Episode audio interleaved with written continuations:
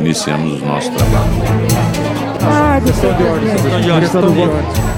de ordem. Para registrar meu voto. Pela ordem, senhor presidente. Eu ia colocar requisição.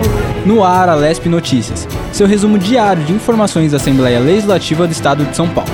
Aqui você fica por dentro do que acontece no Parlamento Paulista, votações, decisões e debates.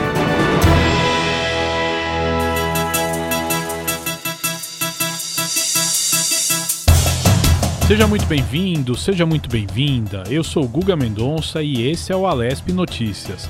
Essa é a edição de número 21 do nosso podcast. Esperamos que vocês estejam gostando do nosso conteúdo. Nosso objetivo aqui é que você confira as informações do Legislativo Paulista. Hoje é terça-feira, 20 de junho de 2021.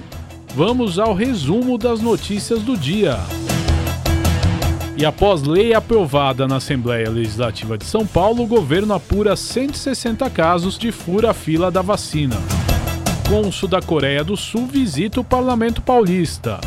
E mais, Secretaria da Justiça celebra 11 anos da lei que foi aprovada aqui na Assembleia que pune discriminação por raça ou cor. O Alesp Notícias começa agora. Vacinação. Com a pandemia da Covid-19, a vacina contra a doença se tornou um dos maiores anseios de toda a população.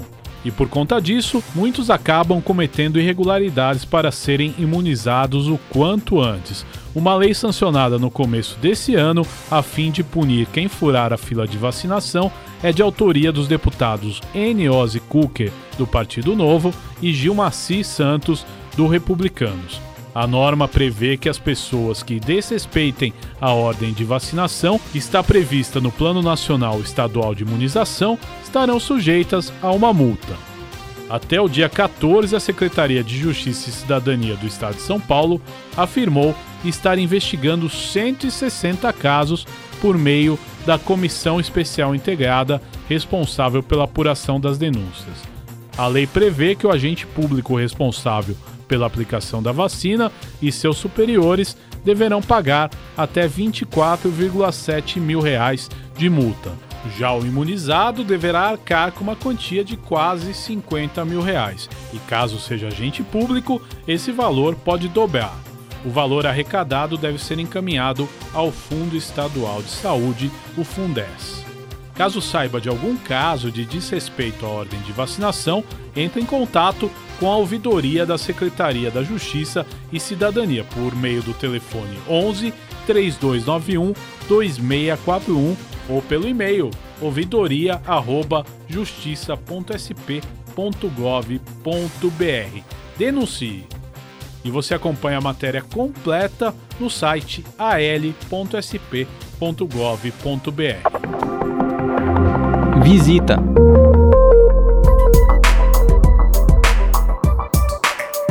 E o cônsul-geral da Coreia do Sul, Han In-sang, visitou a Assembleia Legislativa do Estado de São Paulo nesta terça-feira.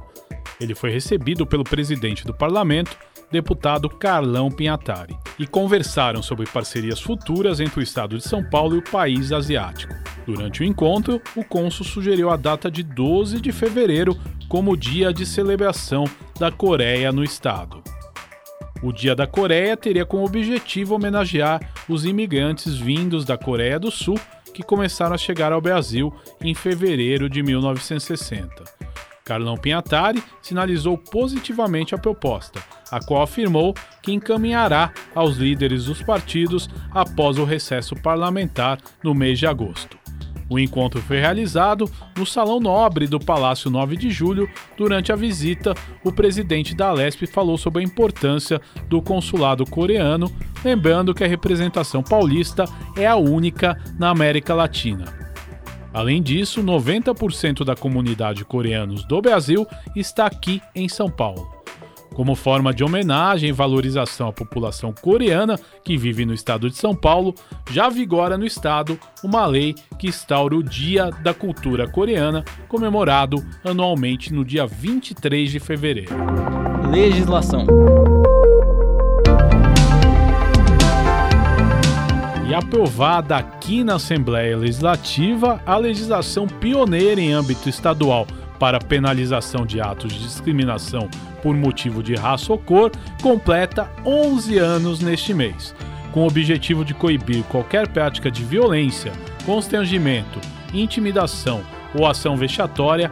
A legislação que serviu de modelo para outros estados da federação tem caráter conciliativo e punitivo por meio de convênio firmado entre a Secretaria de Justiça e Cidadania e o Tribunal de Justiça do Estado de São Paulo, via centros judiciários de solução de conflitos e possível resolução via mediação. Nos casos em que não é possível realizar a conciliação, o secretário da Justiça e Cidadania instaura um processo administrativo com sanções que variam de advertência a multa de até 87 mil reais ao infrator. E a deputada Alici Brandão, do PCdoB, destacou a necessidade de serem criadas e ampliadas políticas destinadas ao enfrentamento de discriminação à raça, cor, religião e etc., além de enfatizar a necessidade da denúncia. Há 11 anos, a campanha São Paulo contra o Racismo tomou conta do nosso Estado, anunciando a aprovação da lei que pune de forma administrativa a discriminação étnico-racial. Em 2019, o Estado de São Paulo aprovou uma outra lei, de autoria do nosso mandato, que pune administrativamente quem pratica o racismo religioso. Vamos retomar esta campanha com toda a força. Vamos continuar denunciando essa violência que continua a ser praticada cada vez mais em nossa sociedade. A Secretaria da Justiça e Cidadania do Estado de São Paulo oferece um canal que recebe denúncias do racismo e de racismo religioso também. Racismo, minha gente, é crime. Denuncie. Não deixe de denunciar. Precisamos garantir o direito pleno da cidadania para todas, todos e todos. Em 2020, a Secretaria de Justiça recebeu 49 denúncias de discriminação racial. O repórter Leonardo Ferreira está aqui conosco e vai trazer mais dados sobre a lei. Olá, Guga, tudo bem? Como vai? Tudo certo. E aí? 11 anos dessa lei importante, né? Quais os legados aí que ela nos trouxe? É isso mesmo, Guga, e os números são alarmantes. Desde a aprovação da lei até julho de 2021, 216 processos administrativos foram implantados pela Secretaria. E junto ao aniversário da lei, a Secretaria anunciou a descentralização do recebimento das denúncias através do programa São Paulo contra o Racismo. De acordo com a secretaria, o primeiro passo será a celebração de convênio junto ao consórcio intermunicipal do Grande ABC, que permite aos sete municípios da região metropolitana de São Paulo a receber as denúncias de racismo. E além dessa medida, a secretaria também enviou ofício aos presidentes dos 21 consórcios de multifuncionalidades existentes no estado de São Paulo para firmar outros compromissos de adesão ao programa. É importante ressaltar que qualquer cidadão que tenha sido vítima ou presenciado uma situação de discriminação racial pode encaminhar uma denúncia, né, Leonardo? É isso mesmo, Guga, por meio de formulário no site justica.sp.gov.br ou por meio da Ouvidoria do Estado, ouvidoria.sp.gov.br. E a matéria completa que o Leonardo Ferreira fez para o site da Lesp você acompanha no nosso portal al.sp.gov.br. Valeu, Leonardo. Obrigado, Guga. Tchau, tchau. E você pode acompanhar todo o conteúdo do podcast no Spotify, no canal Alesp Notícias. Eu te espero lá.